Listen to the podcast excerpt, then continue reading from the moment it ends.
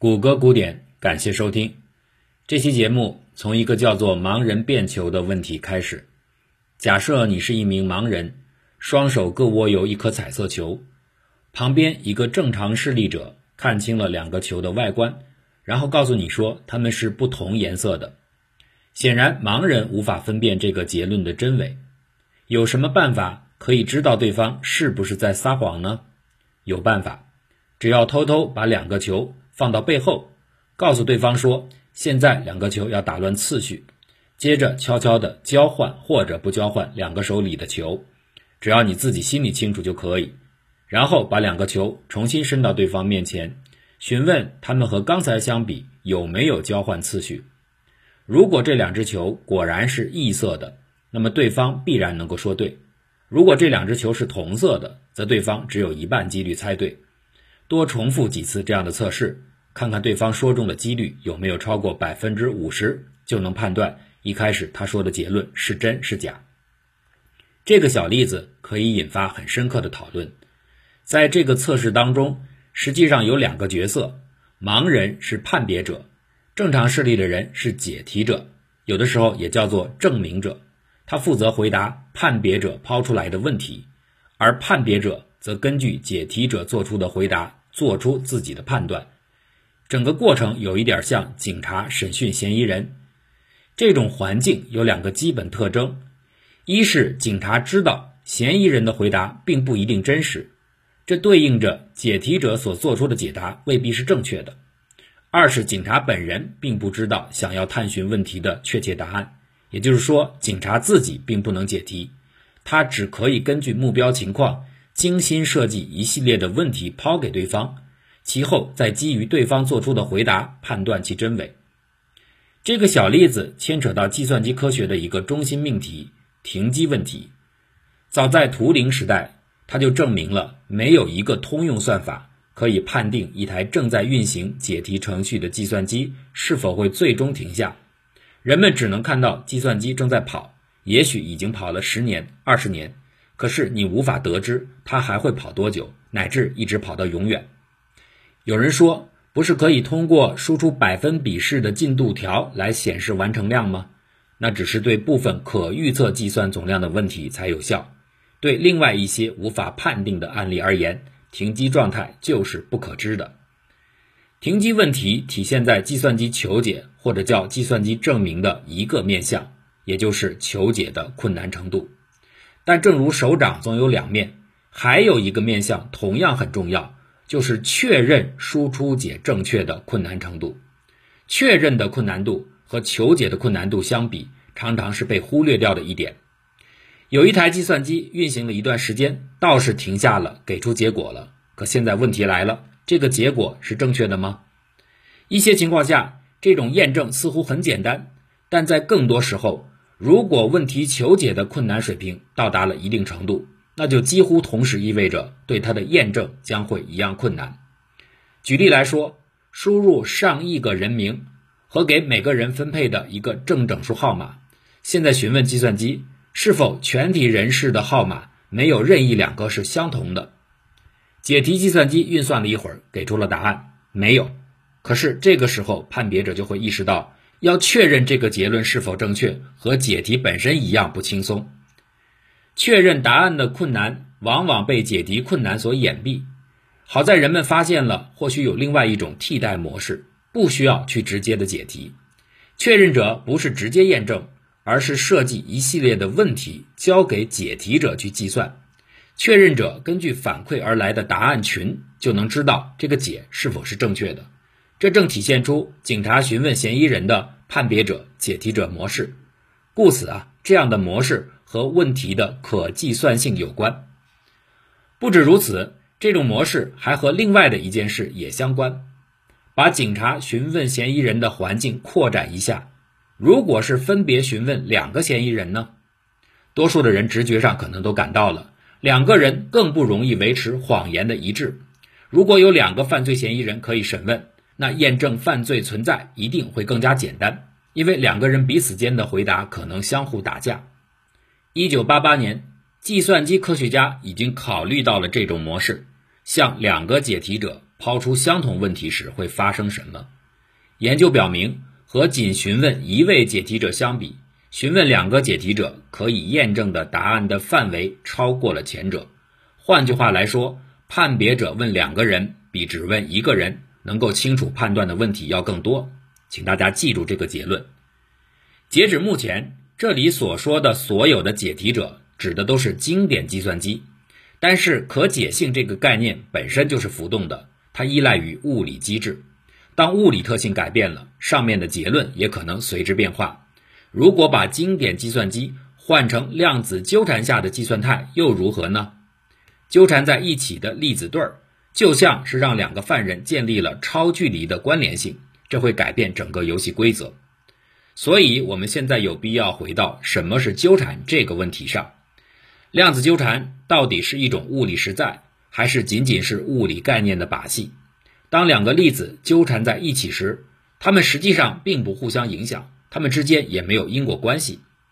一九三五年，爱因斯坦和几位合作者就在论文里提出了这个古怪的场景。此后的物理学家和数学家们一直试图用一种数学模型来刻画纠缠。有趣的是。这些努力并没有通往某一个能够被大家公认的模型。相反的，纠缠模型后来发展成为不同的两类，而且至关重要的是，数学家们一直搞不清楚这二者是否是等价的。可能存在的不一致性，最终在纯数学方面产生出一个重要的猜想，就是所谓的康纳斯嵌入猜想。而更令人称奇的是，这个猜想竟然在包括数学。计算机科学和物理学等多个领域有不同终端形式的表现。先来看看上面两种纠缠的数学模型是什么。第一种叫做张量积模型，每一个量子对应着量子位，多个量子位形成希尔伯特空间的张量积，刚好能够体现出系统的纠缠特性。测量 A 量子位可以决定 B 量子位的状态，所以纠缠很合适与张量积匹配在一起。这个思路实际上是认为两个量子的空间距离成功消除了 A、B 粒子之间的因果性。然而，在有些因果分割的情境下，这种主张似乎并不太明显。所以，有人提出了第二种模型——交换模型。这种想法是从另外一个角度——可交换性来瓦解掉因果依赖的。乘法是可以交换的，四乘以五永远等于五乘以四。可以说。对于最后乘积来说，这两个乘数的先后关系没有依赖。同样的道理，既然测量 A 粒子后预测 B 粒子的动量和测量 B 粒子后预测 A 粒子动量结果一致，那么这个二元操作同样是顺序无关的。可交换性可以等效表现出 A、B 之间的无因果性，而且这种等效的去因果能力，说不定正好就是纠缠的本质。两种对纠缠的描述都使用到了矩阵，矩阵就是排列成整齐的行列方阵的一堆数字，数学家进行验算的基本工具。所不同的是，张量积模型使用的是行数和列数均有限的有限维矩阵，而交换模型使用的是一个更广义的对象，它的功能类似于具有无限数量的行和列的无限维矩阵。一旦提取到了模型。数学家现在就可以摆脱和物理世界的联系，在纯数学面上展开讨论，这些矩阵就成为研究者感兴趣的对象。在这个过程中，1976年，法国数学家和理论物理学家阿兰·康纳斯提出了一个猜测：可以用有限维矩阵去近似无穷维矩阵。当然，这样的表述仅仅是康纳斯嵌入猜想推论当中的多个含义里的一种版本。在接下来的十年中，一个叫鲍里斯·特雷尔森的物理学家提出了康纳斯猜想的另一个含义的版本，使得这个纯数学猜想再次回到物理层面。特雷尔森推测，张量积模型和交换算子模型基本上是相同的。这个猜测当然是有道理的，因为既然他们描述的是同一种物理现象，两种不同的方式，那么它们的本身应该殊途同归。到这儿，人们逐渐就意识到。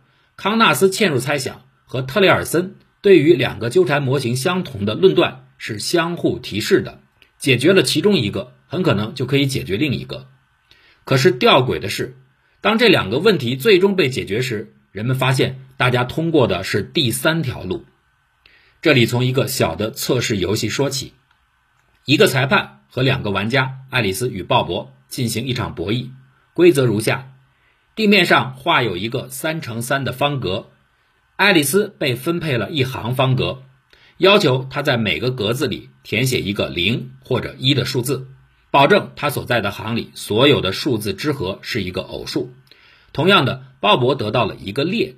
并且需要填入零或者一，使整列之和为一个奇数。他们两个人彼此之间不能够示意或者沟通。在完全独立情况下，如果他们在一个行和列交叉的共同位置填入了相同的数字，那么两个人算获胜，否则两个人算失败。计算这个博弈的结局其实不困难，在爱丽丝和鲍勃都发挥出他能达到的最佳水平的情况下，他们二人获胜的概率是百分之八十九。但是注意到了吗？通常情况下，这个发挥最佳水平的含义是把爱丽丝和鲍勃当成了经典计算机。可是，如果他们两个成为了量子人，拥有纠缠能力时，情况就有所不同了。现在假定爱丽丝和鲍勃制作了一对纠缠下的粒子，每个人携带一颗离开。玩游戏的时候，他们会各自测量手里的粒子状态。根据测量结果，再在方格当中填入零或者一。由于粒子始终是纠缠的，他们填写的结果当然是相关的。这样两个人获胜的概率就提升到了百分之百。提升的原因就来自于量子态带给他们的超越经典物理学的远程关联优势，或者也可以叫做非本地优势。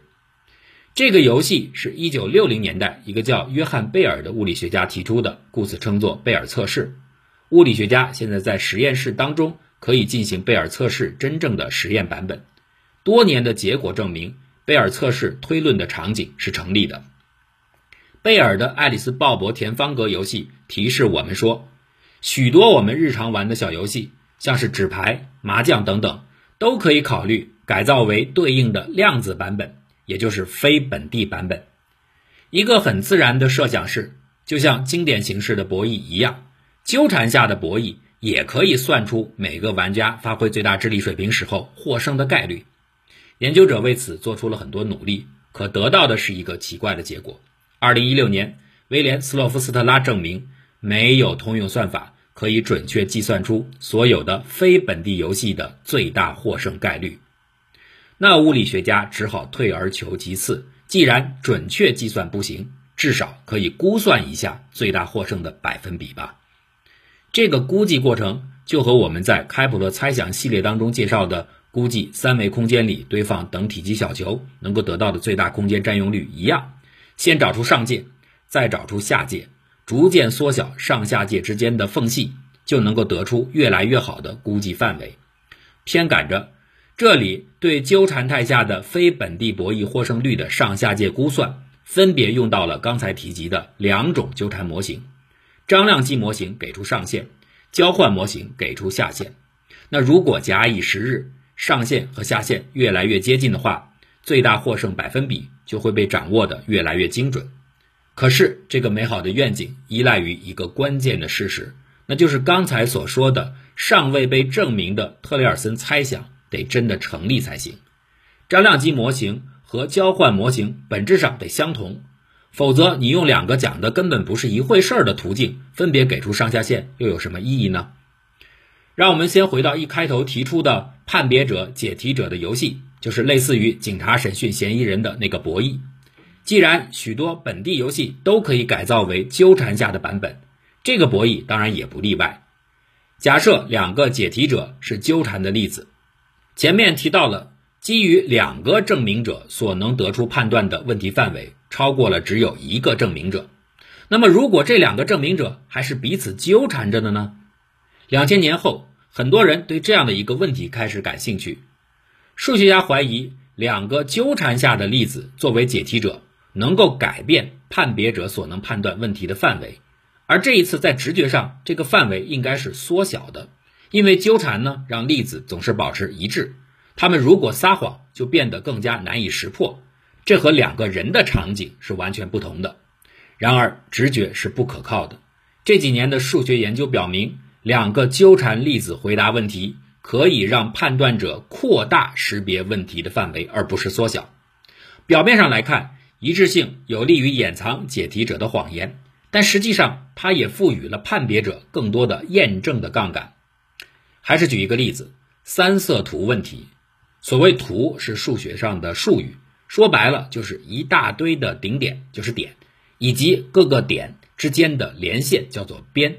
一条边一定连接两个顶点，给图当中的每个顶点上色，保证任何一条边连接的两个点得是不同色的。在这样的约束下，如果用三种颜色就能覆盖所有的顶点。那这样的一个图就叫做三色图。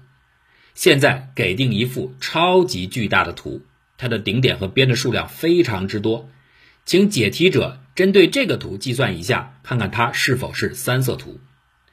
两个解题者分别过了一会儿都返回了答案，但判别器发现验证这个答案是否正确肯定是困难的，因为图太大了。所以它可以采用的策略是随意找到图当中的一条边。连接着两个顶点，把这两个顶点的编号分别告诉两个解题者，让他们各自报告他们的程序运算出的这个顶点的颜色。如果这幅图果然是三色的，那么这两个解题者报告上来的颜色应该不一样。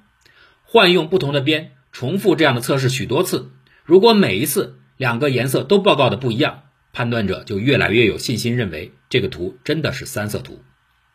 这个策略执行起来其实还是有问题，判断者的负担可能还是太重了。对于一个规模超级巨大的图来说，比如顶点数目假设超过了整个宇宙的粒子总和，那你即使只是让他说出某个顶点的编号，都会非常的费劲，它会占用大量的内存资源，这起码在物理上构成了判断者的障碍。在刚才的方法里，判别者要分别的向两个解题者。报出一个顶点的序号，然后要求返回它们的颜色。其实这个方法可以进一步的分析。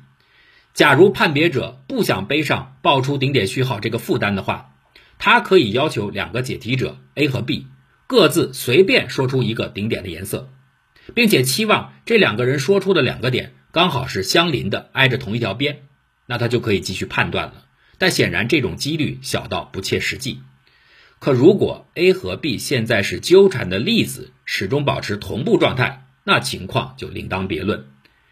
判断者可以利用这个特性，在不特别指明位置的情况下，就能不断的检查相邻的顶点的颜色是否相同，并据此累积起目标图是三色图的确认信心。原来不能判断的问题，在非本地版本下变得可以判断，纠缠就这样扩大了识别问题的范围。到这儿啊，说的还只是浅层的道理。在二零一二年，维迪克和伊藤证明了运用两个纠缠粒子进行非本地博弈的判断范围，至少不小于通过询问两台经典计算机所能够得到的。也就是说，纠缠验证至少向下包含了经典验证。而在二零一九年，纳塔莱扬和赖特进一步的明确证明了。纠缠判断的范围超过经典判断所能验证的问题边界。纠缠粒子担任计算者的超级能力，造就了2020年一次最重要的数学突破，而它的影响又堪称意外。五位来自悉尼技术大学、加州理工学院等单位的计算机科学家，在他们的新论文中竟然证明了特里尔森猜想和康纳斯嵌入猜想并不成立。张量积模型和交换模型本质上不同，有限矩阵也不能近似无穷矩阵。更令人吃惊的是，他们的推论提出，询问一对纠缠的解题者，有可能解决图灵认为经典计算无法解决的停机问题。简单的来说，把相同的程序运行在一对处于纠缠态的解题者身上，让他们不断的自我提问：这个程序会停止吗？如果程序真的停止了，那两边的解题者当然会给出正确的判断，他们的答案永远是一致的。可是如果机器没有停止，他们的回答将像是赌硬币一样的瞎蒙。